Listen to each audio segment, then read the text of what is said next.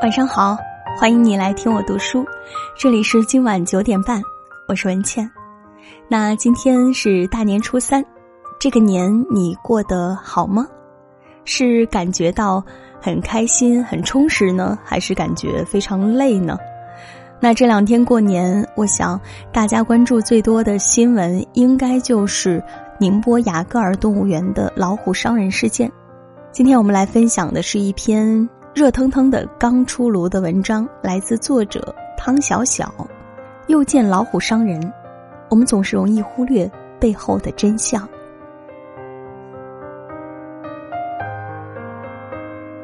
大家好，今天是初三了。前两天我一直在纠结要不要一早上起来写文章推送，终究是懒于行动，想要放肆的玩几天。但是今天还是起早了。因为昨天晚上看到宁波雅戈尔动物园伤人事件后，觉得有话要说。详细的情况大家应该都已经从新闻上看到了。简单来说，就是一名男子不知道是逃票翻墙还是近距离斗虎，反正就是没有遵守规则，离虎太近，结果被虎所伤，伤得挺重，不治身亡，老虎也被猎杀。很多人在心疼老虎，觉得他又没有做错什么，却无辜送命。大家一边倒的谴责那名男子，觉得他就是作死。看到大家这么说，我就放心了。看来都知道什么是应该做的，什么是不应该做的。只是很奇怪，道理大家都懂，却一次又一次有人出现。我记得有段时间各景区涨价，然后网上出现了很多逃票指南，那时候也没见大家说逃票不对，很多人转发甚至效仿。有的人本来想买票，或者干脆觉得贵就不去了，但是看着别人逃票，自己也会心动。我们总是看到不守规则的人捡了便宜，却总是忽略不守规则背后的凶险。这几天过年，大家谈的比较多的就是酒驾，有人支招，告诉亲戚朋友怎样喝酒了也能开车，怎样避开交警的检查，怎样绕道，总之就是让交警抓不到自己。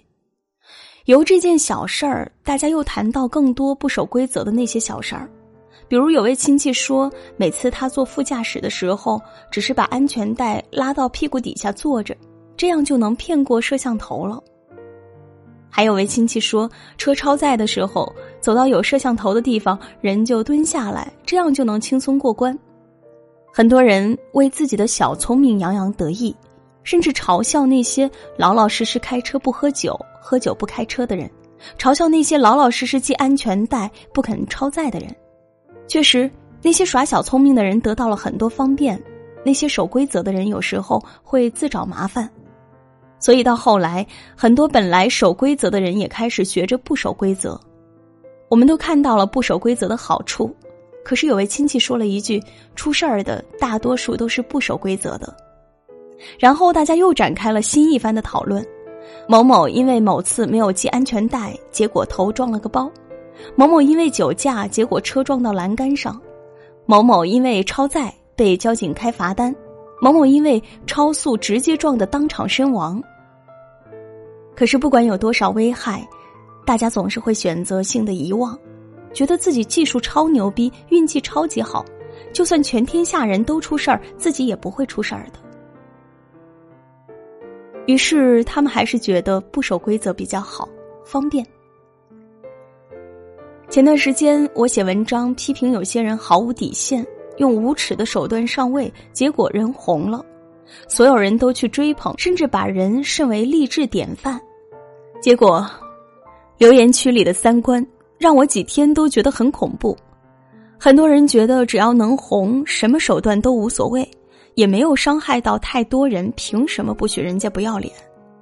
比较客观一点的评论是：生活中有很多不守规则的人，比如拍领导马屁，在背后搞小动作，甚至潜规则上位，他们混的都比较好，而老老实实的人反而处处被压制。所以有时候真的觉得不要脸一点，更能得到实惠。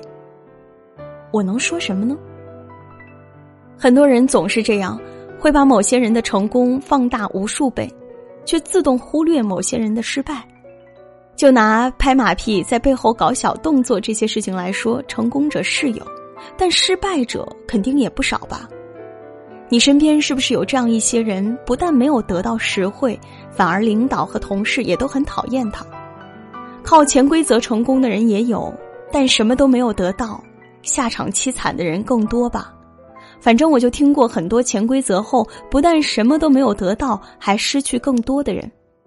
包括有人认为当小三是捷径，确实有人通过这件事得到了好处，但更多的人是把青春喂了狗吧。但是我们总是习惯性的放大某件事情的好处，看到某个人从某件事情上得到利益，就蠢蠢欲动，觉得规则什么的都是傻瓜遵守的。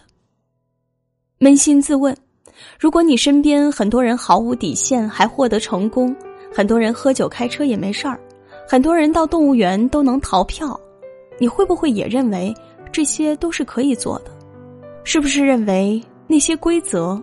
都是可以不必遵守的。我们的底线总是一降再降，我们总是太容易受环境影响，我们总是容易看到有利的地方，而忽略危险的存在。任何一件不守规则的事情，它能给你带来好处，也一定会给你带来更多的危险。这就是事情的真相。而我们总是看到事情的一面，自动忽略另一面。如果我们的思维方式不改变，老虎伤人的事情还会接二连三的发生，我们还会一次次受到伤害。永远不要心存侥幸，很多时候命运不会给你侥幸的机会。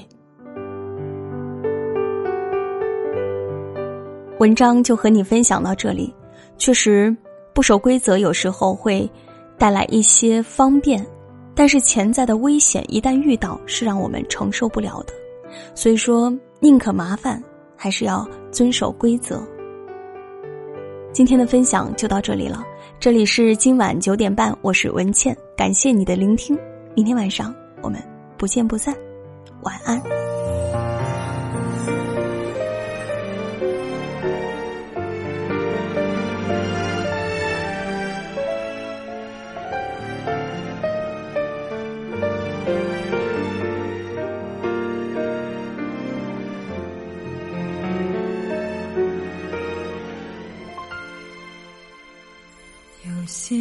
故事一开始已经注定悔恨，有些爱情一辈子不可能到永恒，有些回忆再也没有改写的可能，我该怎么能抹去心中的刻痕？想着未来是否能遇见更好的人，想着昨天心里面还住着一个人，想着心中会不会有奇迹发生。人生就像是走不回